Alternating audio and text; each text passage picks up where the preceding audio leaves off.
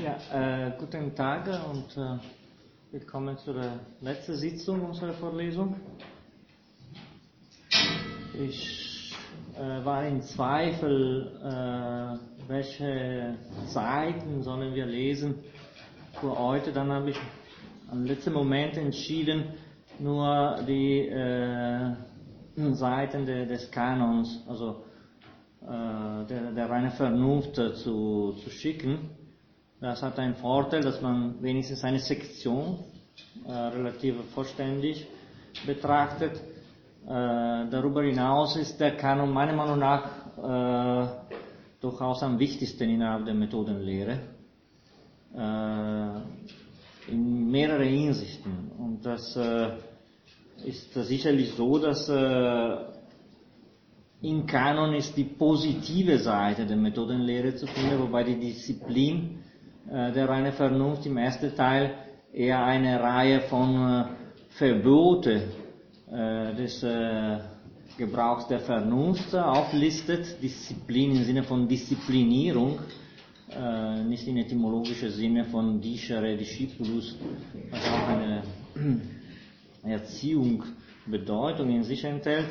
Im Kanon wird eher die positive Entfaltung der Begriffe der Vernunft in ihrem praktischen Gebrauch dargestellt. Das heißt, es ist eine Entwicklung im positiven Sinne der Inhalte der Disziplin. Äh, darüber hinaus, die Architektonik als Kunst der Systeme wird uns eine relativ abstrakte Definition, was heißt System, was heißt System der reinen Vernunft. Äh, aber diese er wird uns erklären, was, was, was, was, was ist der Unterschied zwischen einem Aggregat und einem System. Ein System basiert auf einer Idee, auf einem Begriff der Einheit als Prinzip und zweckmäßige Bestimmung des Ganzen. Und dieser äh, Begriff, dieser reine Begriff, äh, befindet sich ausgerechnet im Kanon dargestellt. Das heißt, äh, der Kanon ist äh, eine positive Entwicklung der Disziplin und das ist wesentlich für die Architektonik selbst. Äh, über die äh, äh, Geschichte werde ich auch was sagen. Also das heißt nicht, dass ich heute, dass wir heute nur über den Kanon reden. Ich werde auch sagen wir so zehn Minuten äh, relativ schnell die Inhalte der Disziplin auch zusammenfassen. Außerdem, das werden wir sehen, alles, was in der Disziplin gesagt ist, sind nur Wiederholungen von, äh, von Problemen und Aspekten, die wir schon gesehen haben. Also das ist auch ein anderer Grund. Dagegen im Kanon ist äh, äh, was Fundamentales und was Neues zu finden. Im, Im, Grunde werden wir heute mit einer Art äh, ja, komprimierte äh, Darstellung der praktischen Philosophie Kants zu tun. Also der, der, der Kanon enthält in Nietzsche, also im, Kern die äh, Entwicklung der ganzen praktischen Philosophie in den 80er Jahren. Ich sage eine Sache, die kann ich jetzt nicht, äh, sagen wir so, beweisen oder begründen, aber wenn man die ganze Palette an Schriften von Kant äh, nur in der 80er Jahre betrachtet, das sind wirklich beeindruckende Texte. Kritik der eine Vernunft in der ersten Ausgabe, zweite Ausgabe der Kritik der eine Vernunft, die Prolegomena, die zwei Grundlegungen der Metaphysik der Sinn und der Natur. Und darüber hinaus die Kritik der praktischen Vernunft, die Kritik der Urteilskraft und viele kleine Schriften äh, über Politik und vor allem, was heißt, was ist Aufklärung, was heißt sich in Denken Orientierung und so weiter und so fort. Wenn man diese ganze Entwicklung der 80er Jahre betrachtet, dann würde ich äh, pauschal sagen, dass äh, die einzige richtige äh, Neuheit, frappierend und enorm, ist 87 die Definition eines Neu a priori für äh, Geschmacksurteil. Das sagt auch Kant an Reinhold in einem Brief. Da habe ich ein neues Prinzip entwickelt, das ist die Grundlage der Ästhetik äh, nicht zufällig an Reinhold in einem Brief dargestellt. Das ist was Neues, Fundamentales anderes und äh, damit haben wir keine einzige Spur in unserer Kritik einer Vernunft. Alle anderen Teile sind de facto äh, Entwicklungen, Verbesserungen der Inhalte der Kritik einer Vernunft. Ah, das heißt 81 ist schon alles enthalten. Äh, aber äh, es gibt auch ja, Verbesserungen. Die Kritik der praktischen Vernunft ist bei weitem in meiner Meinung äh, das beste Werk, das schönste, gelungenste Werk von Kant, so in Perfektion eines Diamanten, könnte man quasi sagen. Aber die Grundinhalte der praktischen Philosophie sind schon 81 äh, dargestellt und äh, was wir heute sehen werden, sind genau äh, diese Grundbehauptungen der praktischen Philosophie, ähm, die sich danach äh, ja, entwickeln, sozusagen bis zur dritten Kritik und darüber hinaus. Ähm, ja, aber die Frage ist, wie, welche Position äh, haben diese wichtige, fundamentale Teile des Systems in, in, in, unserem Werk? Und das ist ein bisschen ein Problem. Also gehören die zu einer Methodenlehre und inwiefern gehört die ganze praktische Philosophie, kann irgendwie eingegliedert in eine Methodenlehre? Das ist ein, eine schwierige Frage und das ist die Frage, was ist überhaupt Methodenlehre? Äh, interessanterweise, es ist genau da, wo Kant das, die, die Frage nach der Systematik der, seiner Philosophie thematisiert, wo man auch sieht, wie wackelig und problematisch ist seine Systematik und dann fängt von diesem Moment an eine Umstrukturierung seiner, äh, seiner eigenen Philosophie in der Bildung von neuen Systemen. Äh, und dass äh, die äh, Lokalisierung der ganzen Reflexion über die praktische Vernunft in die Methodenlehre, in der Methodenlehre ist sicherlich auch problematisch. Und ja, wir müssen uns fragen, was heißt Methodenlehre und inwiefern kann so ein wichtiger Teil der kantischen Philosophie, das Wesentliche eigentlich der kantischen Philosophie, in eine zweite Sektion, diese letzte Teil der Kritik einer Vernunft, definiert werden. Das sind nicht einfache Fragen. Ähm, was heißt Methodenlehre? Das lesen wir mit Kant, also bevor ich versuche, das zusammenzufassen. Äh, das, was wir haben, ist äh, seine Erklärung mit Hilfe einer Metapher. Das sind die einfach äh, Sätze der transzendentalen Methodenlehre vor den vier Sektionen, also vor Disziplin, Kanon, Architektonik und Geschichte. Und das ist die Entfaltung einer schönen Metapher, eine biblische äh, alte Metapher der, des Turms von Babel. Äh, ich lese das vor. Wenn ich den Inbegriff aller Erkenntnis der reinen und spekulative Vernunft wie ein Gebäude ansehe, dazu wir wenigstens die Idee in uns haben, so kann ich sagen, wir haben in der transzendentalen Elementarlehre den Bauzeug überschlagen und bestimmt, zu welchem Gebäude von welcher Ohre und Festigkeit er zu lange. Freilich fand es sich, dass ob wir zwar einen Turm im Sinn hatte, der bis an den Himmel reichen sollte, der Vorrat der Materialien doch nur zu einem Wohnhause zureichte, welches zu unseren Geschäften auf der Ebene der Erfahrung gerade geräumig und auch genug war, sie zu übersehen. Dass aber jene kühne Unternehmung aus Mangel an Stoff festschlagen musste, ohne einmal auf die Sprachverwirrung zu rechnen, welche die Arbeiter über den Plan unvermeidlich entzweien und sie in alle Welt zerstreuen musste, um sich in jeder nach seinem Entwurf besonders anzubauen. Das heißt, äh, ohne das überhaupt zu betrachten, wie unterschiedlich sind die Sprachen und die Meinungen über diesen Plan. Es geht in der Effekt um einen Plan der reinen Vernunft. Die Elementarlehre hat uns die Materialien und jetzt es geht um äh, die Entwicklung eines Plans der, der reinen Vernunft. Aber da haben wir es von Anfang an mit einer Beschränkung und Schwierigkeit zu tun. Das wird äh, fundamental sein, um diesen negative Charakter der Methodenlehre äh, zu äh, verstehen. Also jetzt ist es uns nicht sowohl um die Materialien, das ist die, die Inhalte der äh, Analytik und der Dialektik, äh, als vielmehr um den Plan zu tun. Ne? Und dann die Definition der Methodenlehre von Kant. Ich verstehe also unter der transzendentalen Methodenlehre die Bestimmung der formalen Bedingungen eines vollständigen Systems der reinen Vernunft. Mit allen Schwierigkeiten, die das in sich äh, impliziert.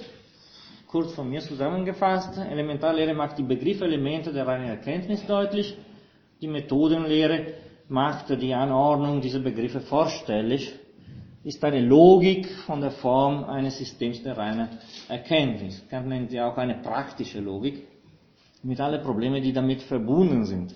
Ähm, ja, das sind Probleme ausgerechnet deswegen, weil äh, das hatten wir schon gesehen im Übergang von Analytik zu Dialektik. Diese Begriffe dienen als Kanon, als äh, Definition der Grundprinzipien des richtigen Gebrauchs des Verstandes nur in empirischer Gebrauch.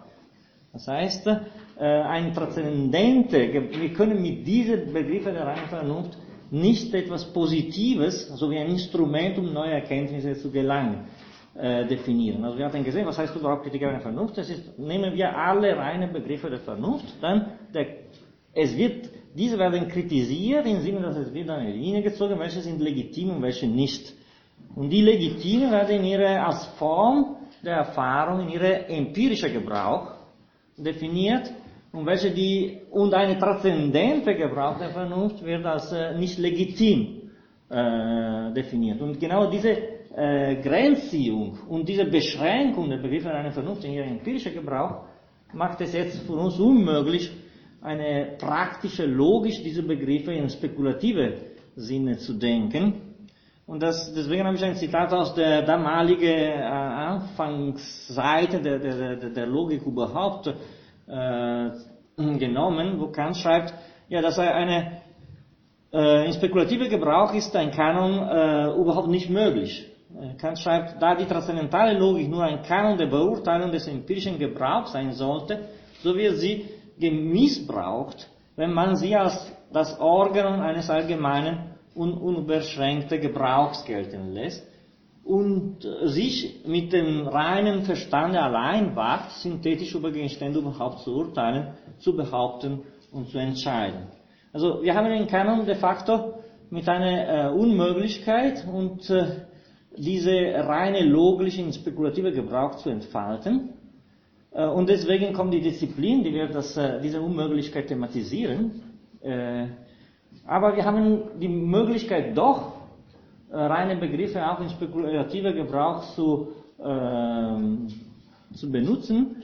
Aber äh, dafür ist ein fundamentaler Übergang von der theoretischen Dimension oder des Gebrauchs der Vernunft in einen praktischen Gebrauch der Vernunft. Das heißt, im Endeffekt, äh, Kant thematisiert heute ein vierter Gebrauch oder eine vierte Dimension der Vernunft, die wir hinzufügen müssen zu unseren drei jetzt bekannte gewordene äh, Gebrauche der Vernunft. Wir hatten gesehen, es gibt einen natürlichen Gebrauch der Vernunft. Das ist in äh, Zusammenhang mit der Funktion des Verstandes, wo diese Syllogistik die Subsumption des Materials unter der Formale der Form des Verstandes eine Funktion hatte. Äh, dann hatten wir gesehen einen transzendenten Gebrauch der Vernunft, als nicht legitim, wo die Vernunft durch Syllogismen, Spekulationen entwickelt in alle möglichen Richtungen der Metaphysik. Das war die transzendentale Dialektik. Dann hatten wir letztes Mal einen regulativen Gebrauch der Vernunft. Äh, das heißt die Ideen, die die empirische Erforschung des Gegebenen äh, ermöglichen äh, und Richtungslinien für die Systematisierung des Mannigfaltigen. Und jetzt müssen wir sagen, es gibt aber eine komplett andere Dimension der Vernunft und des Vernunftgebrauchs in praktischer Hinsicht. Und der Kanon wird die positive Seite der Methodenlehre in diese praktische Dimension entfalten. Das heißt, Kant sagt, ja, äh, rein theoretisch bleiben wir mit der Disziplin zufrieden, die sagt, was wir nicht können. Aber in praktischer Gebrauch können wir die klassischen Themen der Metaphysik noch wieder thematisieren. Das werden wir heute sehen. Also das heißt, äh, es ist eine Einschränkung, die wir schon ganz genau kennen in der Disziplin, was die Theorie betrifft. Aber es ist die Möglichkeit doch äh, spekulative Gebrauch der Vernunft auf der Basis der praktischen Gebrauch der Vernunft selbst äh, zu ähm, definieren. Ähm, das muss in, inhaltlich gesehen werden, sonst so bleibt alles zu allgemein. Aber kommen wir zu, zu, zu, zum ersten Teil, was wir für heute nicht zu lesen hatten. Das werde ich jetzt sehr kurz zusammenfassen, äh, weil wir haben de facto schon alles gesehen, was, was hier drin ist, aber es ist trotzdem eine Lektüre zu, der Disziplin zu empfehlen, weil vor allem in gewissen Aspekten ist wirklich ein sehr gelungener Text. Also das hat mir ein bisschen leid getan, das nicht zu, äh, zur Lektüre zu bringen. Äh, die Disziplin der reinen Vernunft zerfällt in vier Sektionen. Erste Sektion, die Disziplin der reinen Vernunft in dogmatischer Gebrauche, wird der, der Unterschied zwischen Mathematik und Philosophie aus einer methodologischen Perspektive dargestellt. Also Mathematik und Philosophie haben viel Gemeinsames. Es sind beide rationale Wissenschaften, die allgemeingültig und notwendig äh, sind. Äh, jedoch äh, rein methodologisch äh, differenzieren sich diese zwei Disziplinen zutiefst. Man kann sagen, äh, die ganze kantische Philosophie ist entstanden aus den 60er Jahren mit der Idee, die Methode der Philosophie ist nicht die Methode der, der Mathematik. Also nach 200 Jahren Rationalismus, kartesianischer Rationalismus, wo die Mathematik immer musterhaft für, die, für das Philosophieren war, äh, nicht nur bei Descartes, sondern bei Wolf äh, oder bei Lambert, mehr oder weniger gut. Äh, in der 60er Jahre ist Kant zutiefst überzeugt, will man eine neue Form von Rationalismus entwickeln, das methodologisch in in eine andere Weise, als äh, wie die Mathematik äh, äh, verfährt, in ihre Beweise, in ihre Demonstrationen, in ihre Axiomatik. In der 60er Jahre gibt es einen sehr schönen Schritt, da ist über die Deutlichkeit der Grundprinzipien der Metaphysik, der, der Moral und der Metaphysik. Das war eine Preisschrift von der Akademie in Berlin, wo Kant diese methodologische Frage schon ausführlich beantwortet und er sagt, nichts sei unterschiedlicher als die Methode der Mathematik und der Philosophie. Die streiten sich, da schreibt er, so wie Greifen und Rossen. Also, das ist eine alte mythologische Geschichte, dass die, die Greifen, also diese Albe Löwe, Albe Adler, haben die Pferde gehasst, weil, ja, in der Polonius Rhodus, jetzt, es gibt eine alte Geschichte, der, der, ja, der, der äh, Argonauten, wo äh, die Aufgabe der, der Greifen war, gewisse Goldmines zu schützen. In Nordpol oder so in dieser Gegend. Und die wurden ständig angegriffen von beritteten Masken und deswegen gibt es diese Hass, ewige und unendliche äh, zwischen Pferde, Rossen und Greifen und genau so tiefgründlich, unterschiedlich und immer in Streit sind die Mathematiker und die Philosophen. Das wird sehr, sehr stark dargestellt. Rein methodologisch. Rein methodologisch. Das heißt, äh, und in dieser Disziplin, erster Teil, äh, aufgrund von einer Entgegensetzung auf der Definition, Axiomatik und äh, Demonstration wird diese äh, unterschiedliche Art des Verfahrens thematisiert. Das heißt natürlich nicht, dass es nicht eine Mathematik äh, in, in, in, in der kantischen Philosophie zutiefst interessant ist. Das haben wir wirklich dermaßen oft gesehen, dass ich brauche das nicht zu wiederholen. Aber methodologisch nicht, weil, ich mache das kurz, die Definitionen in der Mathematik kommen am Anfang, die Definitionen in der Philosophie kommen am Ende, sagt Kant. Und das sind wirklich schöne Seiten, wo, wo man diese, diese zwei Verfahren äh, entgegengesetzt werden und kann sagen, erstmal nicht so philosophieren, als wäre man ein Mathematiker, der Axiomen setzt und Definitionen und dann in eine Art Deduktion von oben an alles ableitet. Die Definitionen, wenn auch rein a priori notwendig, werden immer am Ende gewonnen. Das heißt, wir haben erstmal ein, ein Umgehen mit einem Material der Erfahrung und unser Ziel ist die Definition. Es ist nicht die Konstruktion des Begriffs in reiner Anschauung. Äh, und das, das hatten wir thematisiert, ja. Aber inwieweit widerspricht es nicht, dass ja selbst erkannt am Anfang mal so eine Art äh, Probedefinition braucht, um überhaupt weiterdenken zu können? Natürlich, am Ende steht dann vielleicht eine bessere Definition, ja. aber um das Ganze als iterativ äh, ja. dann ja. der Mathematik, wo man mal was annimmt und dann aus. Ja, gut, das, das, das wäre ein enormes enorme Thema. Ja, das, das, Im Prinzip haben wir immer gesehen, einerseits ist die Mathematik immer musterhaft in der ganzen Deduktion, andererseits für, die, für Kant die Mathematik enthält diese äh, Zusammensetzung von Form und Materie, also das, das, das Formale ist das Material zugleich.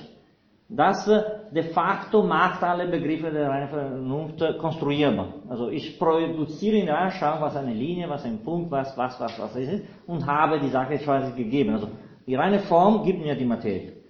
Äh, der Philosoph ist mit einer Art, äh, wenn auch das musterhaft ist, mit einer Trennung zwischen Form und Materie konfrontiert und muss von der Materie quasi wie ein Empiriker äh, auf die Suche sich machen nach äh, die, diese Formale, was die Materie selbst prägt. Das heißt, methodologisch ist anders, obwohl diese, diese gelungene Synthese von, von Form und Materie immer musterhaft bleibt. Und das, äh, aber so zu denken, als könnten wir von Anfang an für die äh, für unser Verständnis der Welt Axiomen definieren, das geht nicht.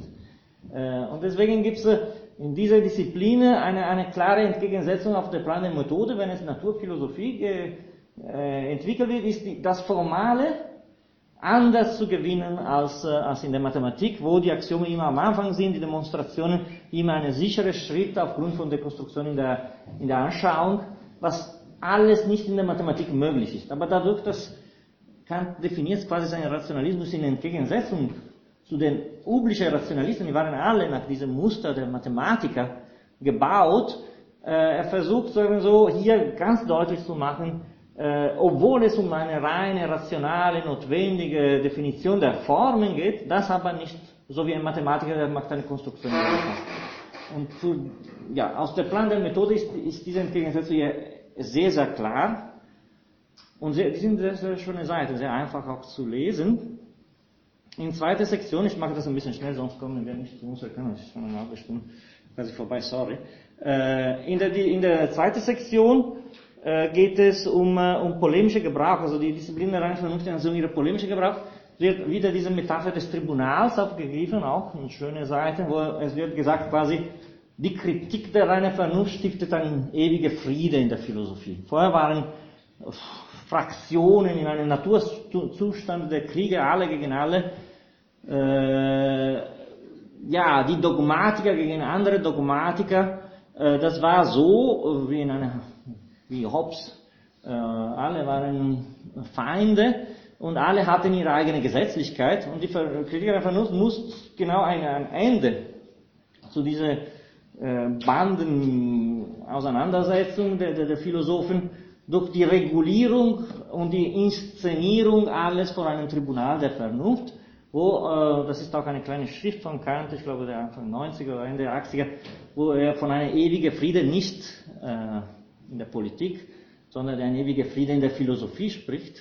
Und natürlich die, diese, diese, diese, diese, diese Beruhigung der Waffen ist nur durch die Einrichtung eines Tribunals. Also diese Metaphorik, die wir immer wieder in der Antinomien vor allem, wo die Streitigkeiten waren geregelt durch das Tribunal, das klärt, welche Gesetze in welche Fälle gelten äh, oder in der Deduktion. Also wir haben gesehen, diese Metapher prägt zutiefst die ganze, äh, ja, die ganze Entwicklung der, der Vernunft. Das Wort Selbstkritik ist ein Krites, ein Richter. Und jetzt wird diese, diese Befriedigung durch das Tribunal hier definiert. Äh, Im dritten Teil wird auch noch eine Metapher aufgegriffen, die wir oft getroffen haben. Deswegen sage ich, es sind ein bisschen Wiederholungen. Sehr schöne Wiederholungen, aber Wiederholungen das ist die Metapher der Geografie, im Gegensatz zu den Skeptiker. Sagt, der Skeptiker ist so wie jemand, der auf dem Boden die Inhalte der Vernunft kritisiert, aber hat nicht die Fähigkeit, sich hochzuheben, um zu sehen, welche sind die Grenzen der Vernunft in ihre Ansprüche. Das heißt, so wie der Skeptiker äh, jede mögliche Aussage des Dogmatikers inhaltlich kritisiert und dann wartet, dass was Neues kommt, um das weiter zu kritisieren, aber läuft immer auf dem Boden, der, der erwartet äh, neue Aussagen, um die anzugreifen, schafft der kritische Philosoph, sich sagen wir so hochzuheben und die Grenze zu ziehen, um überhaupt zu sagen, was legitim und was nicht und in welcher Form die reine Vernunft. Das, ist, äh, das sind die Grundmetapher der Kritik einer Vernunft, die in dieser Schlussseite ein bisschen ja, schön äh, dargestellt werden die äh, gegenüber des Dogmatismus, gegenüber Skeptizismus äh, und äh, in den letzten zwei Sektionen über die Unmöglichkeit einer, die, die äh, Definition von Transzendenthalhypothese, also als äh, Verkomplizierung der Realität, als könnte man die Schwierigkeiten der Erklärung der Welt durch eine Vermehrung an Entitäten erklären, eine Hypothese, so, es gibt einen Gott, der mir erklärt, warum die Sachen so sind, dann habe ich aber mit einer komplexeren Realität zu tun, die lässt sich noch durch weitere Hypothesen äh, erklären, das, das, das geht nicht. Also in dieser Disziplinierung werden gewisse, äh, sagen wir so, methodologische Maßnahmen äh, definiert, wie man nicht philosophieren soll, durch Konstruktionen von Geschichte, äh, hypothetischer Natur. Oder in letzter Sektion, ja, nochmal ist der, der, der, die Auseinandersetzung mit der Dimension des Beweises in, äh, in der Philosophie und in der Mathematik. Also die Mathematiker können dadurch, dass sie alles in, in die Anschauung quasi konstruieren, Beweise in unterschiedliche Formen entwickeln, wobei bei, bei, bei den Philosophen ist da eine einzige äh, Dimension des Beweisens erlaubt. Ähm, ja, das tut mir ein bisschen leid, das alles so, so, so, so, so schnell zusammenzufassen. Äh, die sind einerseits malerische und schöne Seiten. Natürlich hier Disziplin hat eine richtige Bedeutung als ein negativer Sinne. Man muss so und so und so und so nicht äh, verfahren. Das ist so wie ein preußischer Drill. Nichts tun in diesem Sinne.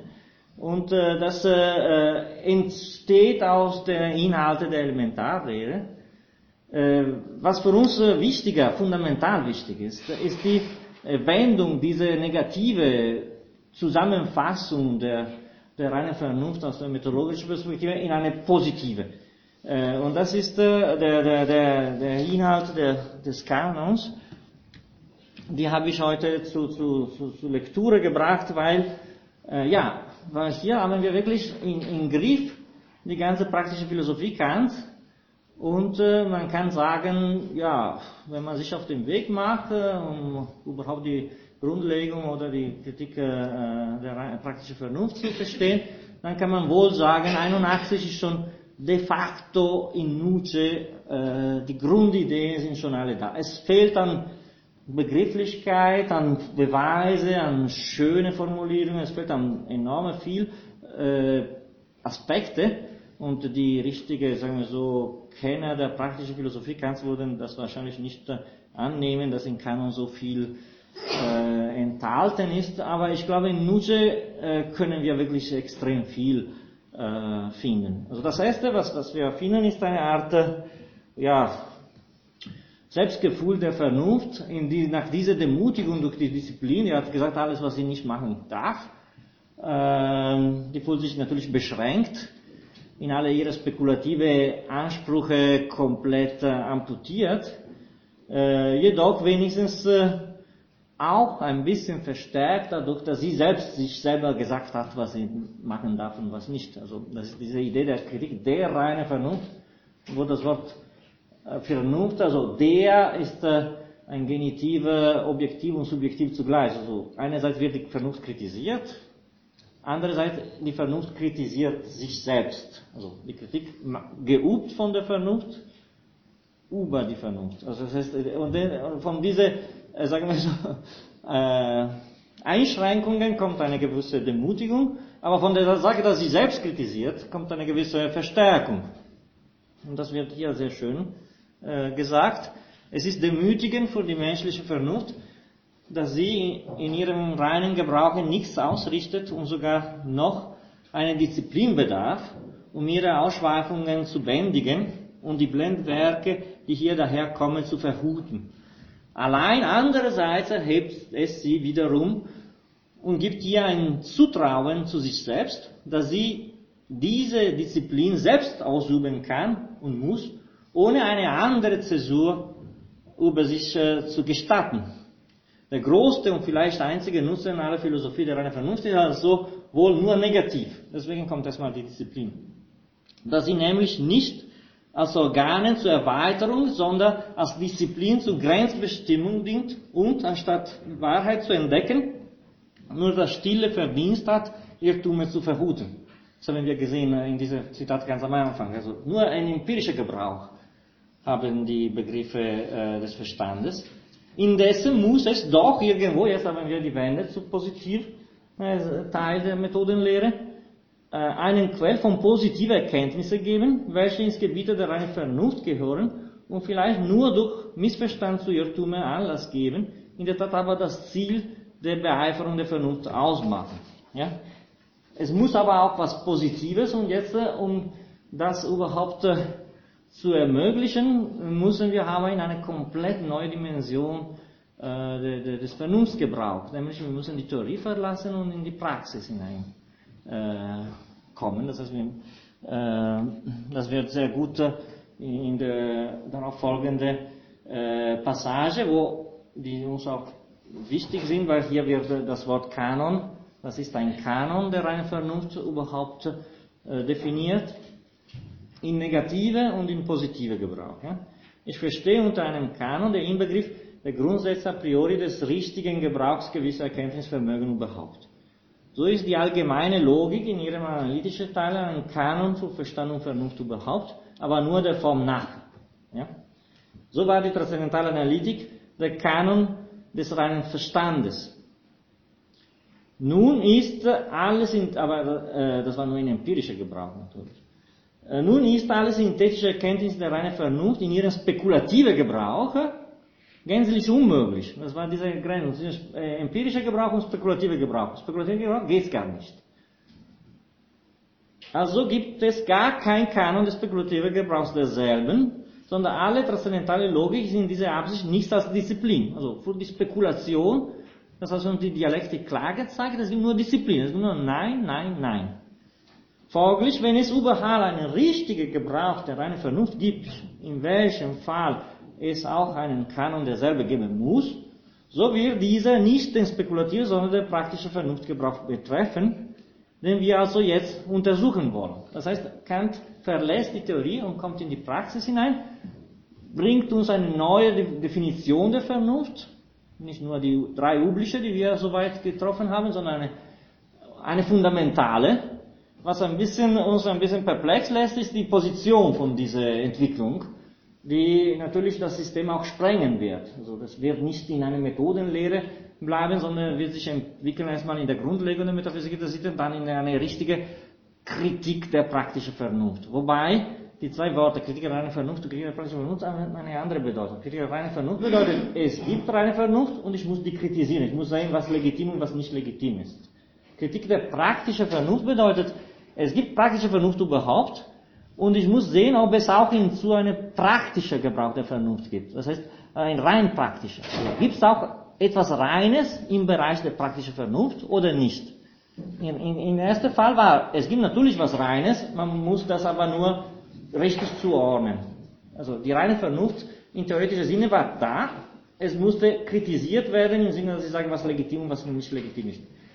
Die Kritik der praktischen Vernunft sagt, die praktische Vernunft ist äh, da. Ich muss sehen, ob es überhaupt was Reines gibt. Das heißt, ich muss sehen, und wenn einmal das entdeckt, dass es überhaupt was Reines ist, im praktischen Sinne, dann habe ich schon die, die Antwort. Ich brauche nicht das weiter zu kritisieren. Ich muss zeigen, dass im Bereich der praktischen Vernunft äh, neben alle möglichen empirischen Aussagen, alle möglichen theoretischen Behauptungen, gibt es auch etwas Reines. Also das ist eine Art, eine Suche nach einer, einer Existenz, äh, die wird nicht als solche vorausgesetzt, wie in der reinen Vernunft. Die, reinen Begriffe sind da, die müssen nur selbst reflektiv, kritisch äh, geordnet werden. Jetzt ähm, Kant macht sich auf der Suche äh, nach einer praktischen Gesetzlichkeit. Wenn die gibt, dann haben wir das, haben wir schon die Lösung. Und äh, wie gesagt, äh, das, äh, das passiert in dieser wenigen Seite, die, äh, ja, die, die, die, die, die ganze Entwicklung der 80er Jahre schon komprimiert äh, darstellen. Äh, das macht die Lektüre zum Teil faszinierend, zum Teil ein bisschen schwieriger. Ähm, in diesem Zitat, was ich ja äh, gebracht habe, sind die zwei Dimensionen der Gesetzlichkeit in praktischer Hinsicht dargestellt, weil es geht darum, genau ein, eine Zweiheit an Gesetzlichkeit zu definieren, um diese reine Dimension der praktischen Vernunft überhaupt zu finden. Ich lese das vor, wenn ich das schaffe, weil es ist ein sehr schwieriger Satz. Also nicht schwierig inhaltlich, ist einfach, aber es ist schwieriger syntaktisch. Ähm, Kant schreibt, praktisch ist alles, was durch Freiheit äh, möglich ist. Wenn die Bedingungen der Ausübung unserer freien Willkür aber empirisch sind, so kann die Vernunft dabei keinen anderen als regulative Gebrauch haben und nur die Einheit empirischer Gesetze zu bewirken dienen, wie zum Beispiel in der Lehre der Klugheit die Vereinigung aller Zwecke, die uns von unseren Neigung aufgegeben sind.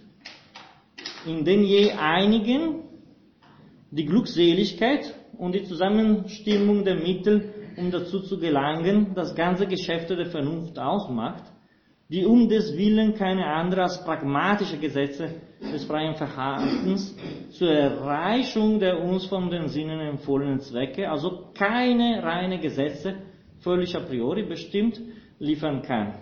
Also, ja.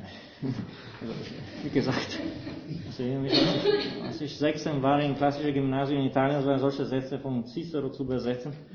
Äh, und dann gab es immer am Ende so ein ganz einfacher Satz. So also in dem Sinne ist die Prüfung nächste Woche viel leichter. Also aber ja, ich lese das zu Ende. Produkte der reinen Vernunft sein. Also, ja gut. Dergleichen aber sind die moralischen Gesetze, mit denen gehören diese allein zum praktischen Gebrauch der reinen Vernunft und erlauben es einen, einen kann. Also, wie gesagt, es ist äh, syntaktisch äh, extrem schwer, aber äh, inhaltlich relativ einfach. Also wir haben ja empirische Gesetze oder pragmatische Gesetze oder Gesetze, die als keine reinen Gesetze, keine a priorische Gesetze definiert äh, sind im praktischen Gebrauch. Das, die gehören zu einer Lehre der Klugheit. Also Klugheit bedeutet ja zum Zweck meiner eigenen Glückseligkeit, wie ich am besten operieren soll. Ähm, das sind, äh, die gehören natürlich auch zu, zu, zu, zu, zu praktischer Vernunft, aber nicht zu einer äh, reine praktische Vernunft. Dergleichen, also die Gesetze, die äh, äh, wir als moralisch nennen, äh, gehören äh, zu praktischer Gebrauch der reinen Vernunft und es erlauben einen Kanon. Also Kant trennt im praktischen Universum die empirische Gesetzlichkeit oder pragmatische Gesetzlichkeit, die nicht a priori ist, Lehre der Klugheit, wie ich für mich das Beste tun, und die Dimension des rein praktischen, wo das Sollen äh, von Anfang an gegeben ist und sagt, was gut und was nicht gut ist, unabhängig von allem meinen Interessen. Das ist äh, die, diese, diese, die ganze Kritik praktische Vernunft basiert auf dieser Entgegensetzung.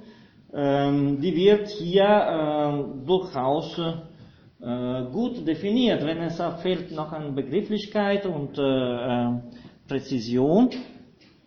In äh, folgende äh, Passage unterscheidet Kant zwischen äh, Naturgesetze, die unsere Handlungen bestimmen können, so wie zum Beispiel bei Tieren, und äh, Vernunftgesetze, die natürlich unsere Handlungen auch bestimmen. Und im Bereich der Vernunftgesetze, äh, genau, dass äh, die Gesetze, der, der empirische Gesetze der, der, der Klugheit von den reinen Gesetzen, die durch das Imperativ der Freiheit definiert werden. Das heißt, es wird diese äh, reine Dimension des Praktischen festgelegt, es gibt Maxime, die sind subjektiv. Es ist gut für mich, dass ich so und so so handle. Es ist gut für mich, dass wenn ich studieren will, dass ich Geld genug habe, damit es ist gut zu studieren überhaupt, Geld zu haben, damit ich studiere, die Zeit nicht zu äh, verlieren und so weiter und so fort. Das sind alle private, subjektive, empirische Maxime zu Selbsterhaltung und Selbstbestimmung.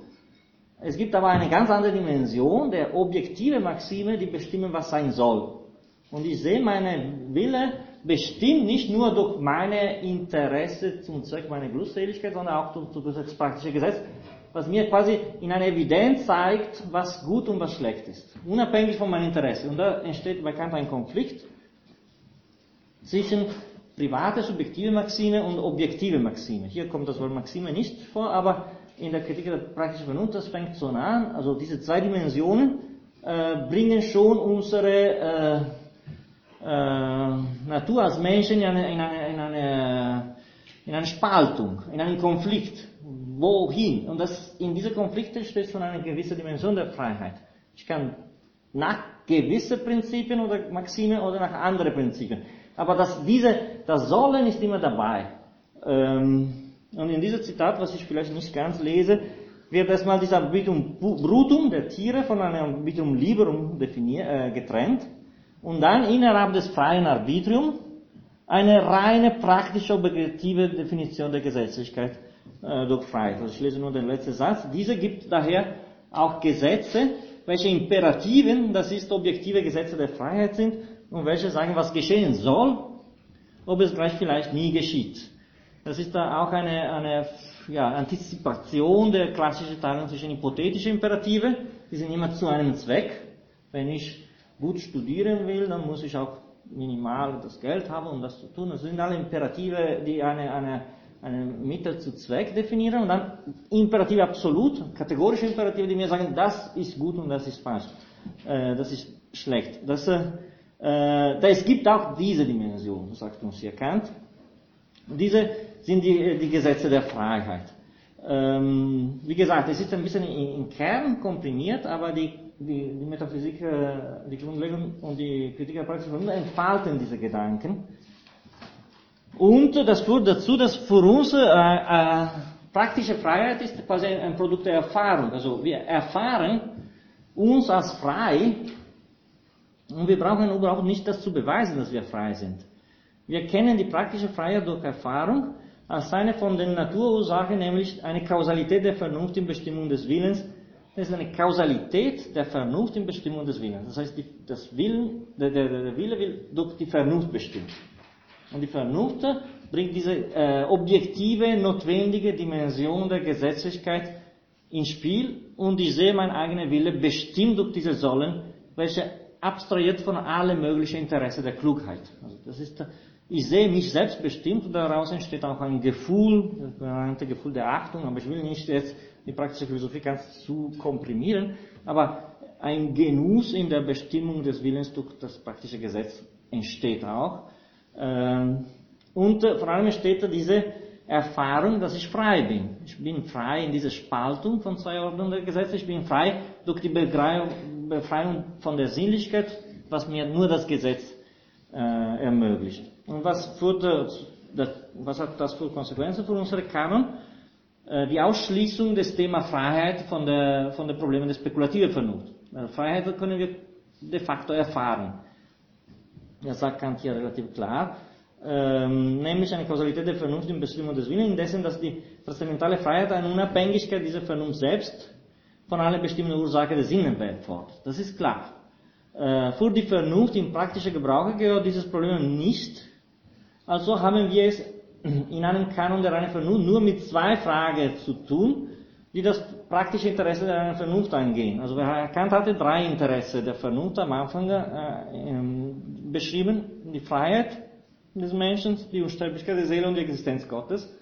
Das sind die, die, die, die Impulse, die unsere Spekulation überhaupt bewegen. Aber das eine wird de facto in eine Erfahrung äh, reduziert und deswegen ausgeschlossen. Was bleibt übrig, sind nur die klassischen Themen der Metaphysik, nämlich die zwei Fragen, das praktische Interesse einer Vernunft angehen und in Ansehung deren ein Kanon ihres Gebrauchs möglich sein muss, nämlich ist er ein Gott oder ist ein künftiges Leben. Das ist das Thema der Metaphysik, äh, die, die, die der Theorie ein, eine, eine Sperre erlebt hatte in Ideal in Bezug auf Gott und in, in Paralogismen in Bezug auf äh, Seele, Substantialität der Seele. Äh, jetzt werden diese zwei Themen aus der praktischen Dimension der Gesetzlichkeit äh, durch äh, ein reines Sollen äh, neu ähm, definiert und aktiviert. Das äh, äh, heißt, das ist äh, vielleicht das berühmteste, was man in Kants Philosophie überhaupt kennen kann. Ähm, alles Interesse, meine Vernunft, das Spekulative sowohl als äh, das Praktische vereinigen sich in folgenden drei Fragen. Was kann ich wissen? Was soll ich tun? Was darf ich hoffen? Was kann ich wissen, äh, ist das Thema der Kritik der Vernunft bis äh, vor zwei Sitzungen, sagen wir so. Oder nee, bis letzte Sitzungen durchaus. Was soll ich tun, ist das Thema, diese neue Reflexion über, die, über die Vernunft in ihrem praktischen Gebrauch. Und was darf ich hoffen? Äh, die, der Übergang von was kann ich wissen zu was darf ich hoffen ist nicht möglich. Aber in Mitte der Kritik der praktischen Vernunft ist doch äh, die Möglichkeit, eine Hoffnungsfrage zu definieren, die durchaus auf der Basis der, der, der, der, der praktischen Frage basiert. Ja, bitte.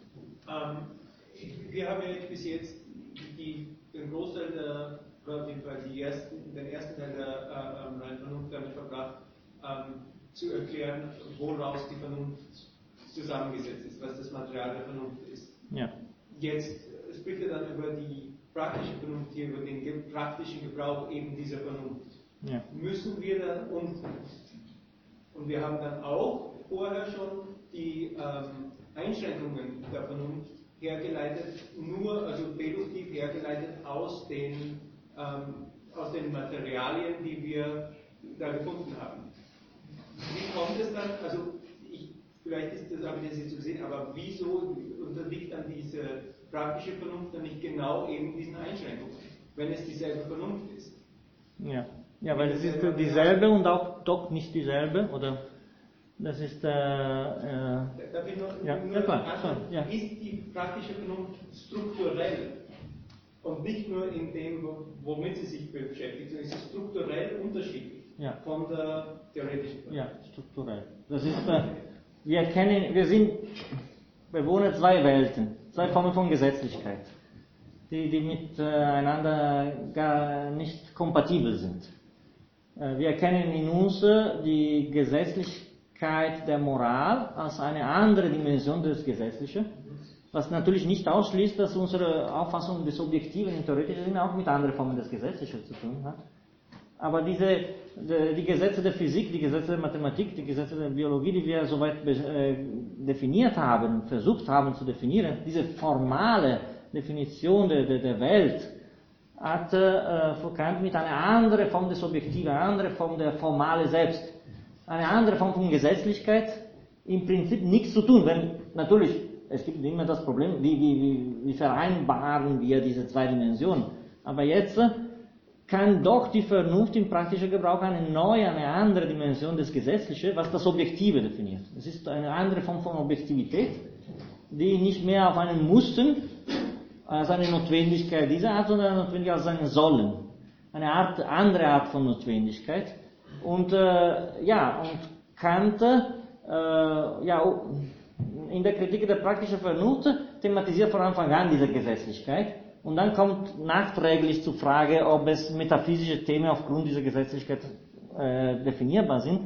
Hier ist genau das Gegenteil. Wir hatten eine Einschränkung und äh, als Resultat dieser Disziplinierung und Einschränkung können wir uns die Frage setzen, wie, wie können wir umgehen mit diesen klassischen Themen der Metaphysik, die wir ausgeschlossen haben. Und dann kommt zu, äh, zu Hilfe die ganz andere Dimension der, der, der, der, des Gebrauchs der Vernunft, nämlich die praktische Vernunft, die sagt, aus meiner Perspektive eröffnet sich wieder eine Sinnfrage, die auch einen metaphysischen Inhalt haben kann, obwohl es keine theoretische. Das heißt, äh, ich, ich spüre in mir, ob, mich objektiv bedingt so und so zu handeln, aber meine, meine Freiheit, also die Ausübung meiner Freiheit durch das praktische Gesetz, äh, impliziert in sich eine, eine, eine Frage nach dem Sinn dieses Handels, was, was für mich nicht sichtbar ist, weil es widerspricht meinem Interesse. Wenn ich moralisch gut handle, dann äh, arbeite ich nicht zugunsten meiner eigenen Interesse. Das heißt, ich widerspreche meine, meine praktische Gesetzlichkeit im,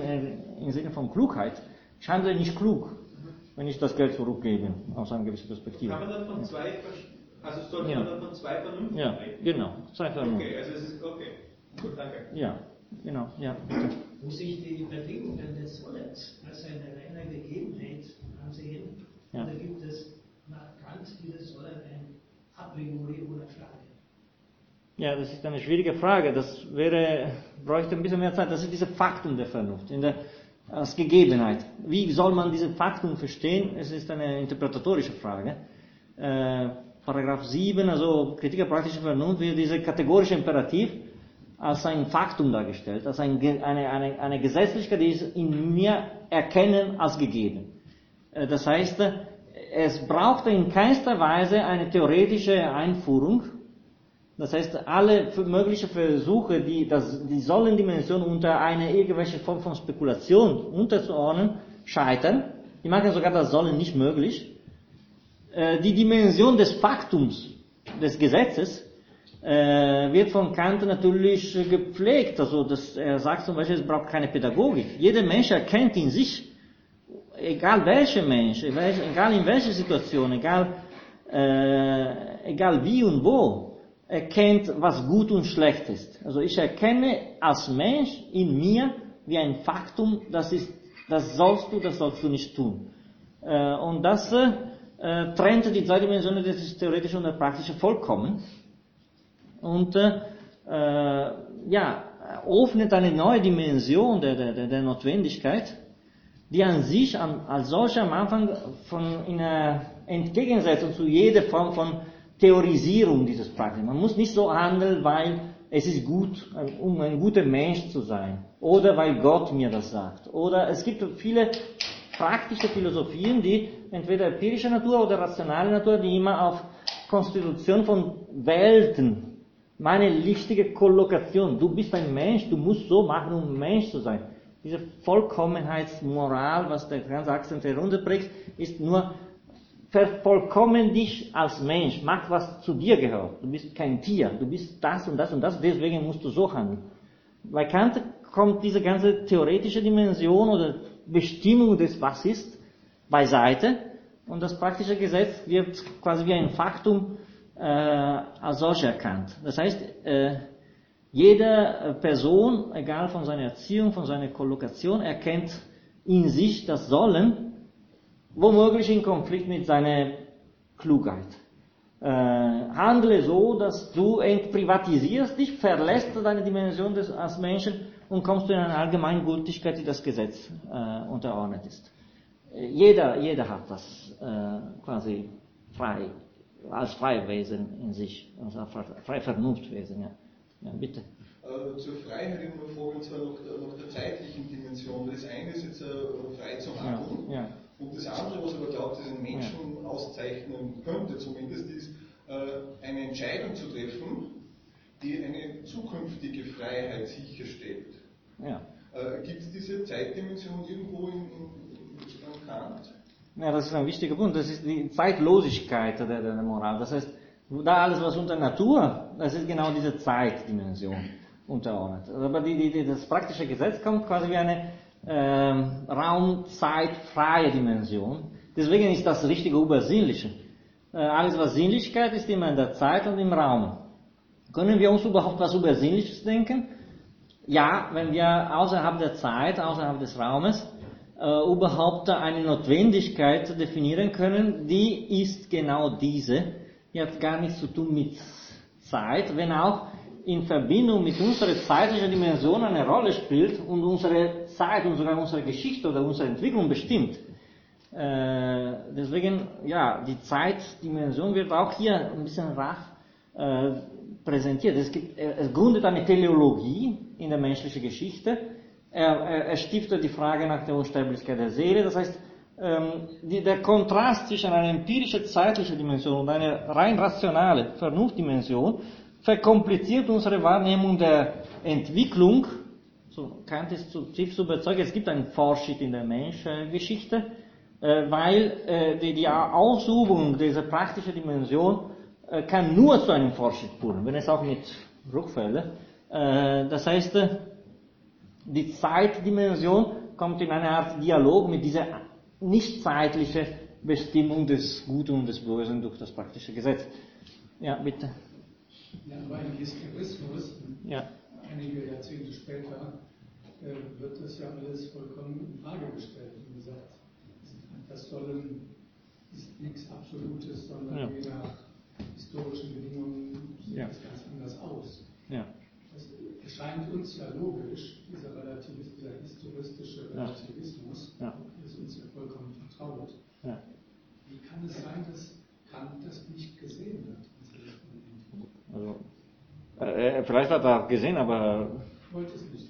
Wollte nicht. Also, was heißt wollte? Also das, äh, das ist die Definition einer anderen Dimension der Objektivität und eine andere Form von Gesetzlichkeit. Und das ist auch in der moralen Debatte heute immer präsent, die Position Kants. Das ist äh, das Erkennen in uns des, äh, de, äh, diese Bestimmung der, der Handlung durch das Gesetz, was sein soll, ist da auch eine sehr, sagen wir so, demokratische und äh, das unterscheidet nicht Menschen äh, von ihrer Herkunft, äh, von ihrer Erziehung, von ihren Zeiten oder das heißt, in, im Mensch selbst ist erkennbar, was gut und böse ist.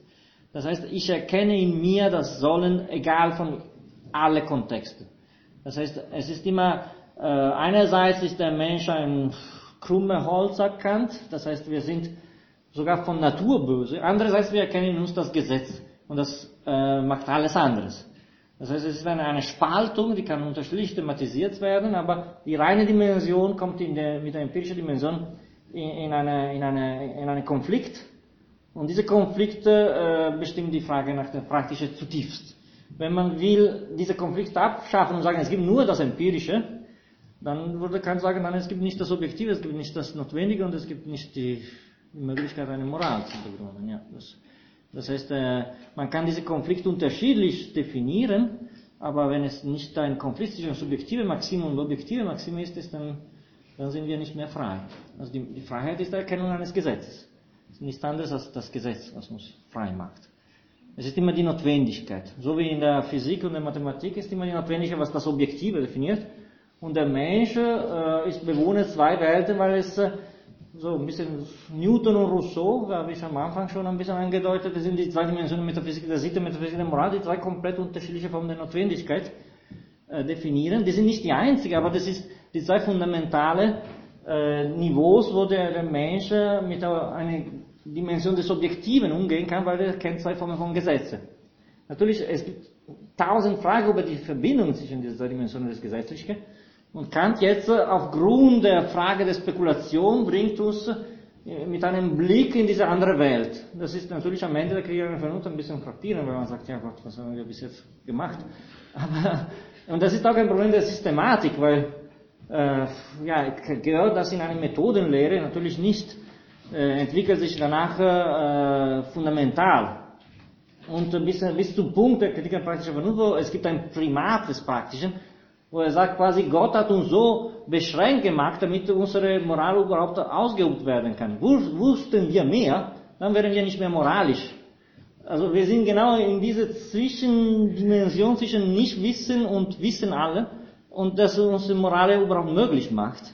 Und das ist der, der Triumph der Praxis. Also alles, was wir erkennen, ist genau das, so bestimmt dann wird wir nicht zu viel und nicht zu wenig. Also weder Tiere noch Götter weil beide können sich nicht in diese moralische Handlung quasi definieren.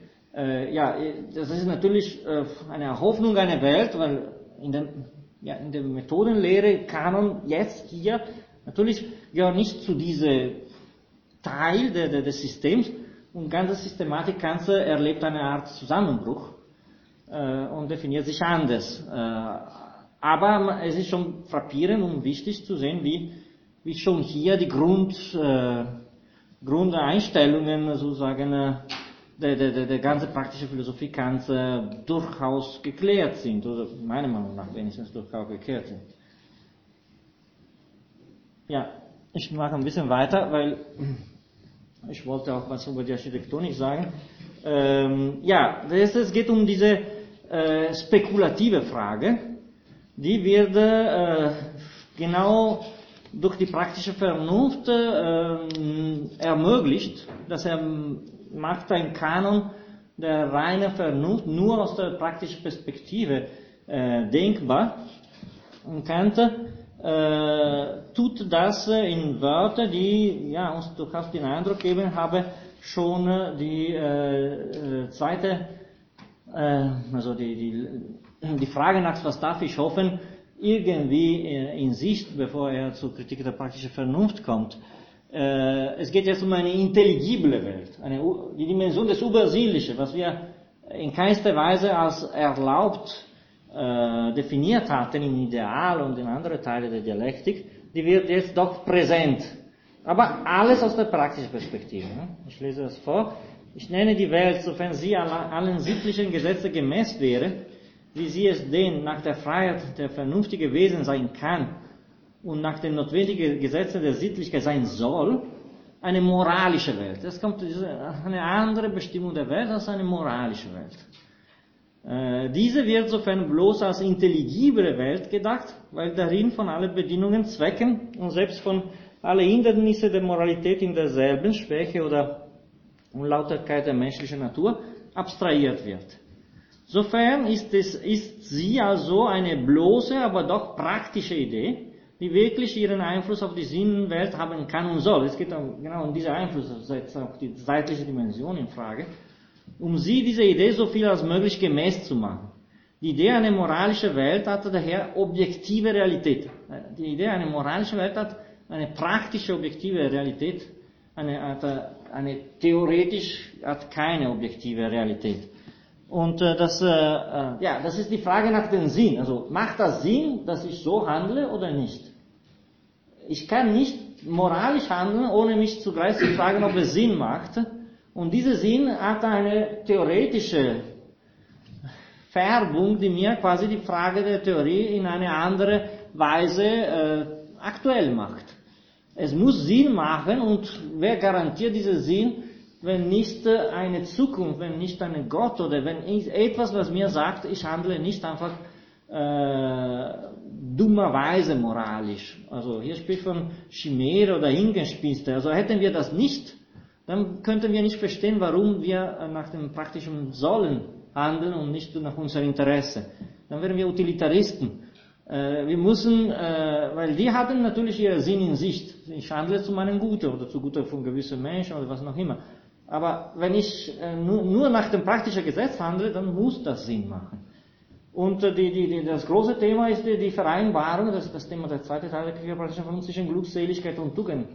Wenn ich tugendhaft handle, handle ich gegen mein Interesse, bin ich tendenziell nicht glücklich. Es gab klassische Philosophemen in der Tradition der Moralphilosophie, die diese zwei Dimensionen subordiniert hatten. Zum Beispiel die stoische Philosophie sagt, handle gut, sei tugendhaft und Glückseligkeit gehört dazu. Das heißt, der Mut zu Schäfer, der lässt ein Hand verbrennen, genießt das in einer gewissen Weise. Dass er, er ist dermaßen tugendhaft in seiner Handlung, dass die Glückseligkeit ist in Erkennung dieser Tugendhaftigkeit selbst. Also die, die, die Glückseligkeit ist dann enthalten in, in der Tugend und Kant kontraponiert diese stoische Dimension zu einer epikureische, wo handle gut, wie für dich glückselig bedeutet, und das ist das Gute, damit bist du tugendhaft. Das heißt, die beiden stoische, äh, epikureische Dimension subordinieren analytisch, sagt Kant, das eine unter dem anderen. Der Stoiker sagt, sei tugendhaft und dazu gehört Glück. Und der Epikureer sagt, sei glücklich und das ist genau, was tugendhaft sei. Und der Kant trennt die zwei Dimensionen, sagt, die Verbindung ist nicht eine analytische, sondern eine synthetische. Aber die Synthesis dieser zwei Dimensionen ist mir nicht sichtbar und deswegen postuliert als einzige mögliche Losung äh, die äh, Existenz Gottes. Das heißt, ich muss machen, als ob es Sinn machen würde, tugendhaft zu handeln und das ich delegiere zu einer externen Instanz die Versöhnung dieser zwei Dimensionen. Da kommt ja das Spekulative ins Spiel. Das können wir äh, schnell lesen. Das ist die Thematisierung des sogenannten Summum Bonum, Gut bei Kant. Die, die, die, die zwei Dimensionen werden von einer dritten Instanz äh, als, äh, als, äh, werden verbunden. Ich lese kurz vor. Nun lässt sich in einer intelligiblen, das ist moralische Welt, ein System der mit der Moralität verbundenen Proportionen, proportionierte Glückseligkeit auch als notwendig denken. Dieses aber ist nur möglich, in der intelligiblen Welt unter einem weisen Urheber und Regierer. Ja, jetzt kommt Gott als einziger möglicher Garant dieser Verbindung, deine, deine, deine tugendhafte Handeln mit deiner Glückseligkeit. Eine solche samt dem Leben in einer solchen Welt, die wir als eine künftige ansehen müssen, sieht sich die Vernunft genötigt anzunehmen oder die moralische Gesetze als Serien gespielt zu. Wenn, wenn wir das nicht haben, ein gewisser Sinn zu unserer Handlung, dann ist alles hingespinst. Weil der notwendige Erfolg derselben, wenn dieselbe Vernunft mit ihnen verknüpft, ohne jene Voraussetzung wegfallen müsste. Ja, das heißt, die Sinnfrage ermöglicht uns sogar äh, eine Existenz Gottes und eine Existenz eines Lebens nach dem Leben zu definieren. Darüber hinaus, das hatten wir schon vorher gesehen, wird auch die teleologische Dimension ins Spiel gebracht. Also es gibt eine Geschichte, es gibt eine Entwicklung, weil diese zwei äh, Dimensionen, das Theoretische und das Praktische, ineinander einwirken. Und deswegen werden die, die klassischen Themen der, der, der Teleologie und der Geschichtsphilosophie auch in Kanon äh, skizziert, die danach äh, die Geschichtsphilosophie Kants zutiefst prägen werden, in der zweiten Hälfte der 80er Jahre. Und dieser Satz scheint mir äh, exemplarisch äh, in diesem Sinne zu sein, äh, ich lese kurz vor, diese systematische Einheit der Zwecke in dieser Welt der Intelligenz führt unausbleiblich auch auf die zweckmäßige Einheit aller Dinge, die dieses große Ganze ausmachen nach allgemeinen Naturgesetzen, sowie die erstere nach allgemeinen und notwendigen Sittengesetzen und vereinigt die praktische Vernunft mit der spekulativen. Das heißt, äh, ja, es ist eine, ein Fortschritt, es ist äh, diese intelligible Welt wirkt in diese nicht intelligible Welt als, als ein Zweck äh, und ändert die äh, Geschichte dieser, dieser, dieser Welt. Also die ganze Dimension des Erhabenen, die französische Revolution als ein Moment, wo man sieht, dass die praktische Vernunft einwirkt in die Geschichte. Kant sagt ja, ich, der Spektator sieht in der französischen Revolution, dass die Geschichte vorankommt. Das ist so wie eine Entblößung der praktischen Vernunft in unserer empirischen Welt. Äh, und da kann man nur staunen. Als könnte ich das in der französischen Revolution, das Intelligible schlechthin sehen. Es gibt einen Fortschritt, egal was passiert mit der französischen. Das ist ein Fortschritt, Punkt. Und das ist die, die, die reine praktische Vernunft, die wirkt in die, in die empirische Geschichte des Menschen. Und das, der Fortschritt ist da, egal was danach passiert. Ähm, und äh, ganz fundamental, und das, äh, ja. Vielleicht noch kurz auf der vorletzten Seite, ich glaube, da ist ein Referenzfehler, nur, Seiten zurück. Ja, ja. Kann sein, dass es ein äh, Das müsste, glaube ich, B839 sein zum Schluss. Ah ja, okay.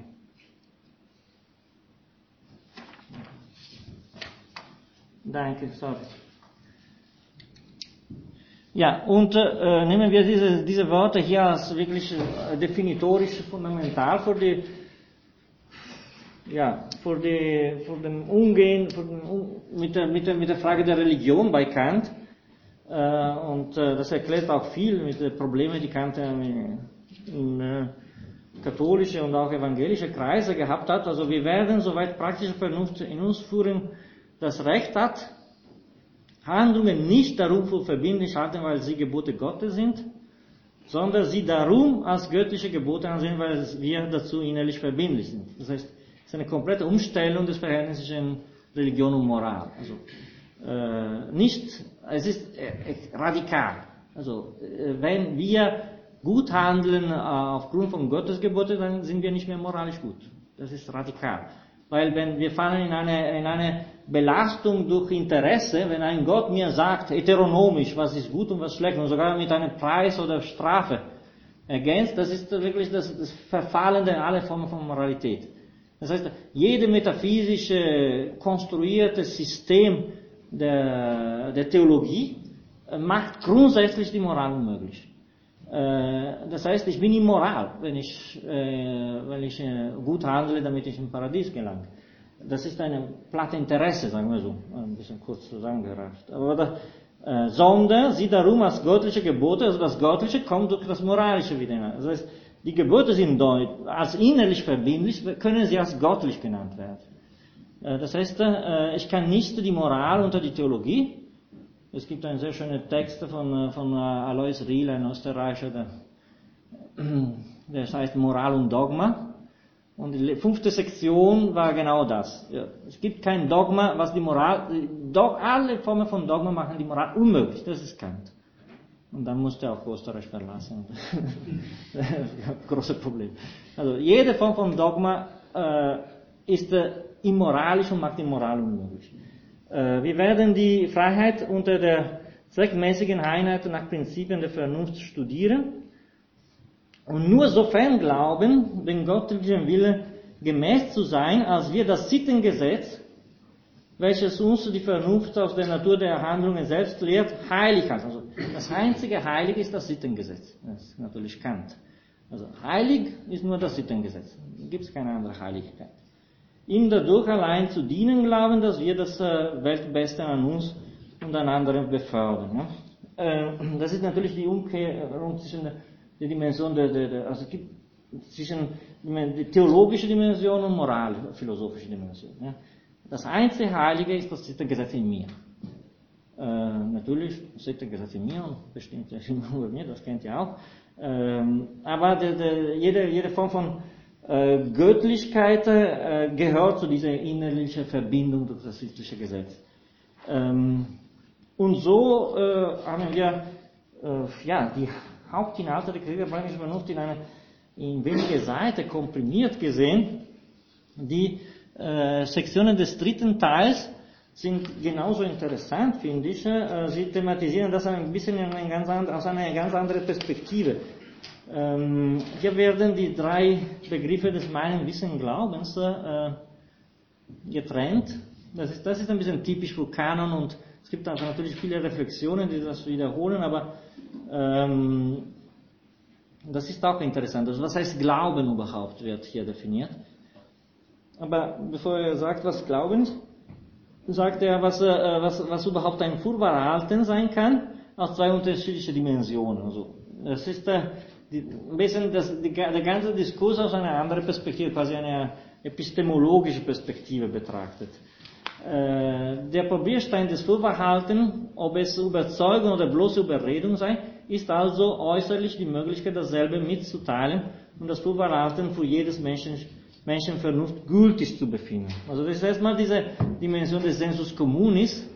Kant teilt das Vorverhalten als äh, Überzeugung und Überredung. Und dann sagt, die, der Sensus communis, also die Gültigkeit für alle, unterscheidet die Überzeugung vor der Überredung. Das ist dieses Prinzip der Verallgemeinung, die ist konstitutiv in der praktischen Philosophie. Handle so, dass dein private Maxime nach einer allgemeinen Gesetzgebung gelten kann. Das ist immer diese Sensus communis, was äh, mir die, äh, ja, die Bestimmung durch das praktische Gesetz ermöglicht, wenn auch das praktische Gesetz als solches nicht gegeben ist. Also ich kann nicht das praktische Gesetz als solches sehen, aber ich verallgemeine mich ich erreiche nicht das Niveau der Notwendigen, aber ich das Niveau des Allgemeingültigen. Und diese Dimension des Sensus communis zur Bestimmung der Objektivität ist dann auch in, in ästhetische äh, Diskurs fundamental. Also wenn auch das Gesetz nicht gegeben ist, durch die Privatisierung in Sensus communis äh, gelange ich zu einer Überzeugung, welche anders ist als eine Überredung. Nicht nur privat, empirisch, zufällig mein, sondern für alle. Und in dieser Gemeinschaft äh, erkenne ich eine Wirkung des Gesetzes, auch wenn das Gesetz als solches nicht gegeben ist. Und darüber hinaus unterscheidet hier Kant das Vorverhalten oder die subjektive Gültigkeit des Urteils in Bezug auf die Überzeugung, das erste Niveau, welches zugleich objektiv gilt als folgende drei Stufen. Er sagt, meinen, Glauben und Wissen. Also meinen ist bloß subjektiv, Wissen ist die Erkennung des Gesetzes in Objektivität und das Glauben ist ein bisschen das Thema dieser Seite, ist äh, die äh, Dimension des zugleich objektiv und subjektiv. Und äh, die, die, wie kann man eine Dimension des subjektiv und objektiv in, eine, in einen Glauben verbinden? Er sagt, sagen wir so, dadurch kommt das Praktische hinein. Also das Praktische bringt eine Dimension des Objektive in meine private subjektive Annahme. Das heißt, äh, das Praktische, sei das empirische Praktische oder das gesetzliche Praktische, wirkt als eine Verobjektivung des Subjektiven. Und das, äh, darin besteht das Glauben, dass, äh, dass, äh, dass das äh, Theoretische, welches aber nicht äh, ein Wissen ist, sondern nur ein Meinen, sich doch als Glauben verwirklicht, wenn es äh, durch praktische Gründe äh, determiniert wird. Das sagt Kant in ein paar Seiten relativ gut. Es kann aber überall bloß in praktischen Beziehungen das theoretisch unzureichende verwahrte Glauben genannt werden. Das ist nur in praktischer Beziehung können wir diese Dimension des Meinen verlassen, obwohl wir nicht in die Dimension des Wissens kommen und in die Dimension des Glaubens quasi das äh, beide, äh, die, die Praxis bereichert die Theorie und macht die Subjektivität gewisser Hauptbehauptungen äh, objektiv gültig. Diese praktische Absicht ist nun entweder die der Geschichtlichkeit, äh, Geschicklichkeit oder der Sinnlichkeit. Also das Praktische entweder empirisch oder äh, rein rational betrachtet. Die erste zu beliebigen und zufälligen, die zweite aber zu schlechthin notwendigen Zweck. Und ich lese weiter, weil ähm, das aber also die sittliche Vorschrift zugleich eine meine Maxime ist, wie denn die Vernunft gebietet, dass sie es sein soll, so werde ich unausbleiblich ein Dasein Gottes und ein künftiges Leben glauben. Also kommt diese Dimension des Glaubens, bereichert durch das Praktische, wo ich glaube an ein Dasein Gottes und ein künftiges Leben. Also, oder das ist auch die Dimension des Hoffens zugleich. Also ich darf hoffen, dass es Ich habe gute praktische Gründe, um zu glauben, dass was ich aus der Perspektive nicht sehen kann, äh, anzunehmen ist. Aber das ist kein Wissen. Ähm, und bin sicher, dass diesen Glauben nichts äh, wankend machen könne, weil dadurch meine sittlichen Grundsätze selbst umgestürzt werden würden, denen ich nicht entsagen kann, ohne in meine eigenen Augen verabscheuungswürdig zu sein.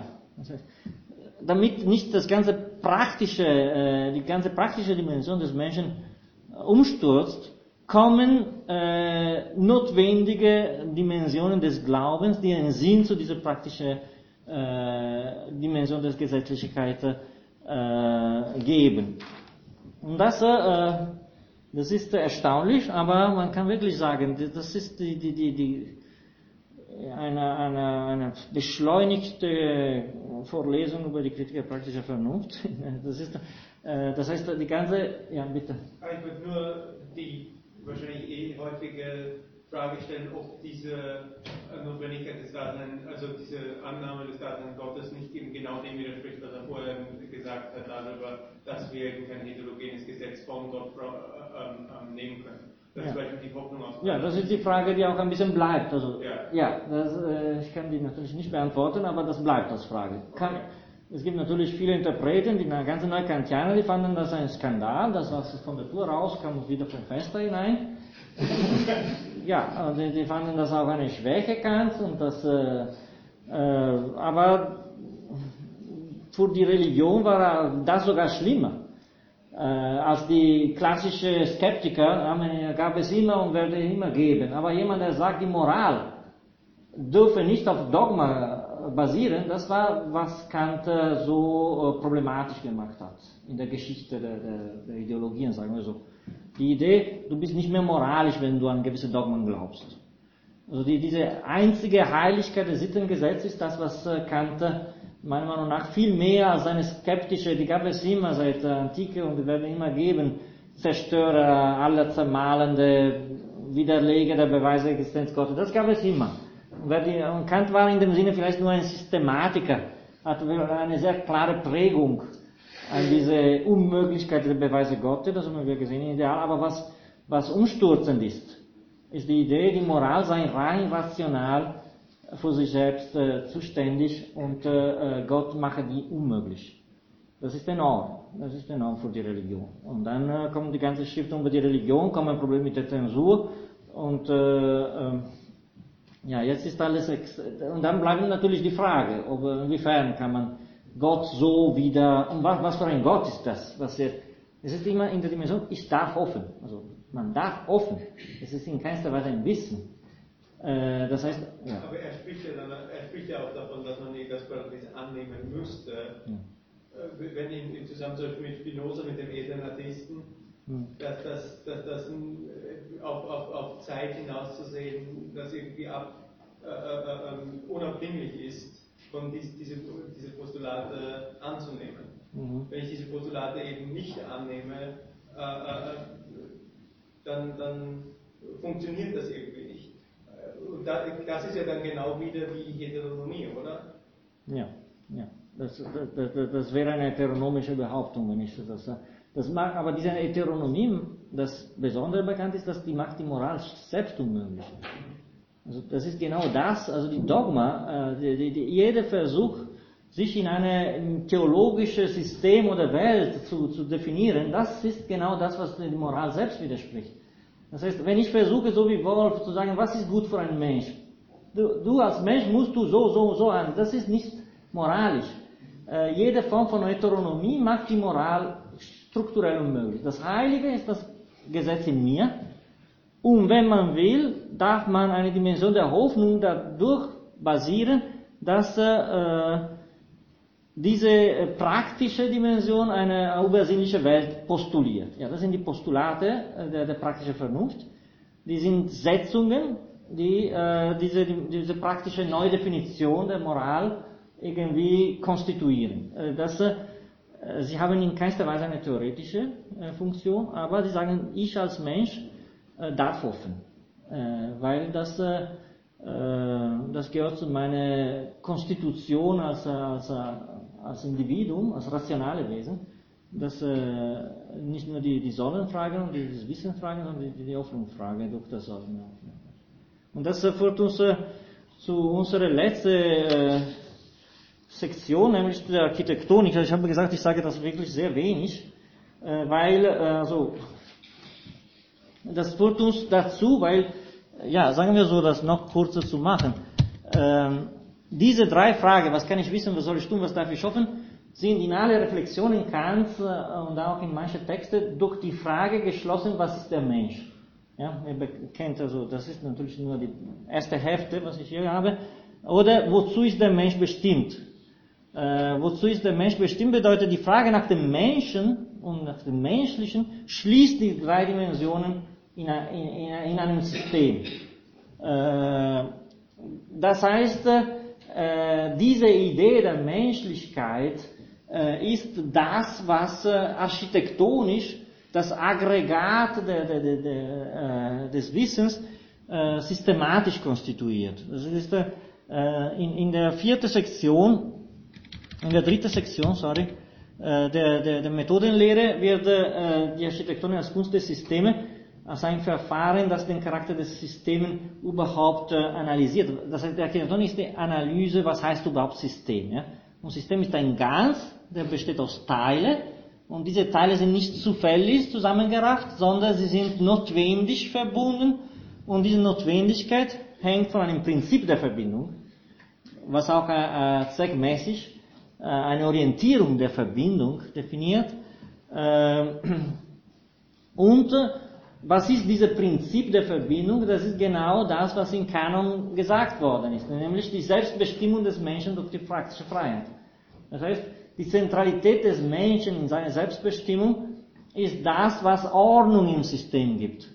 Und deswegen, äh, ich werde vielleicht, äh, jetzt weil wir haben nur fünf Minuten und es ist quasi unmöglich, jetzt ein bisschen mehr über die Architektonik zu sagen, ich werde einige Seiten über, was heißt Architektonik, als äh, System der Prinzipien der Vernunft oder als System der Wissenschaften. Hier wird quasi eine abstrakte Auseinandersetzung mit dem Begriff der Architektonik äh, gegeben, aber die Definition des Prinzips, was alleine äh, das Ganze der Wissenschaften zusammenhält, ist diese äh, Neudefinition des Menschen als äh, Vernunftwesen, welche nicht von außen bestimmt ist, wenn nicht sich seine eigene Bestimmung zu definieren. Also diese, diese Freiheitsdimension, die Autonomie des Menschen ist das, was im Endeffekt äh, die Grundlage des Systems der, der, der, der reinen Vernunft und der Wissenschaft äh, definiert.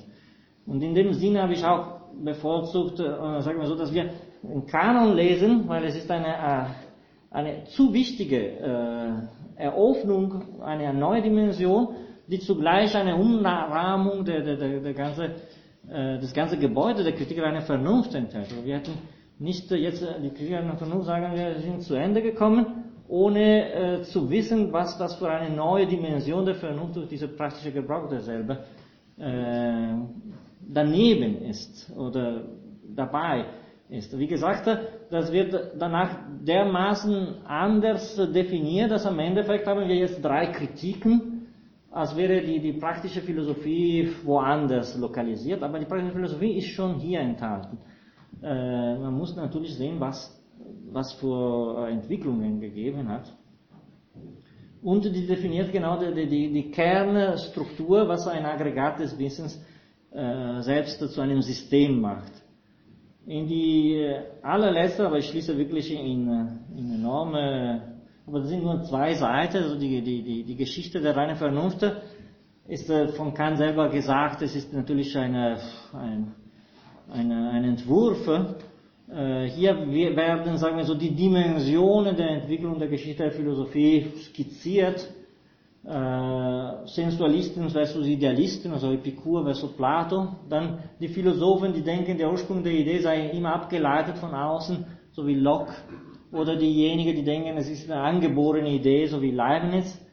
Also das sind drei Kriterien. Objekt, Ursprung und dann Methode. Methode ist ja die ja, naturalistische äh, Einstellung zu, zu, zur Welt oder die wissenschaftliche, welche entweder skeptisch oder dogmatisch ist ganz schabloniert ein bisschen diese, äh, in wenige Seiten, also diese Grundmomente der Geschichte der Philosophie, also Epikur versus Platon, Locke versus Leibniz, äh, und dann Skeptiker versus Dogmatiker heißt Hume versus Wolf. Man sieht da, dass Kant war ein Philosoph, der hatte die Geschichte der Philosophie immer ein bisschen zu Grundpositionen reduziert. Es gibt keine Textauseinandersetzung mit der, mit der Komplexität der, der, der Meinungen. Er reduziert immer ein bisschen die Autoren zu, äh, ein bisschen zu Marionetten ihrer eigenen Philosophie. Äh, und äh, versucht in diese Dialogen oder diese Entgegensetzungen ein bisschen eine Linie zu ziehen, um zu sagen, das ist das kritische Geschäft. Das ist die, die Auflösung äh, der Empirie versus der, des Rationalismus versus Empirismus ist das kritische Projekt. Also kommen wir, sagen wir so, mit einer Behauptung Kants, die ganz den Common Sense über die kantische Philosophie entspricht. Das ist die Verbindung von Empirismus und Rationalismus. An sich haben wir offensichtlich gesehen, dass es nicht so einfach ist, äh, aber Kant selber das sagt in einer gewissen Weise. Und äh, ähm, ja, und dadurch haben wir wirklich alles gemacht. Also das ist äh, nächste Woche treffen wir uns für diejenigen, die zur Prüfung kommen. Äh, sonst haben wir drei Sitzungen auch äh, im Laufe des Sommersemesters. Die Daten sind noch nicht äh, gegeben, aber werden bald sein. Und es war eine schnelle, lange Reise. Das hat mich sehr, sehr gefreut. Das war aber äh, sehr interessant für mich als Redner, aber ich hoffe auch für euch. Äh, ich bleibe der Meinung, dass es ist auch manchmal wichtig, schnell zu gehen in der kantischen Philosophie und nicht immer so.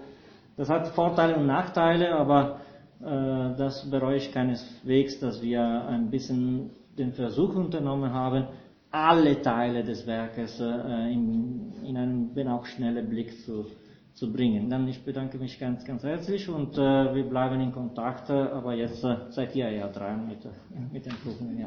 Ja, wiedersehen.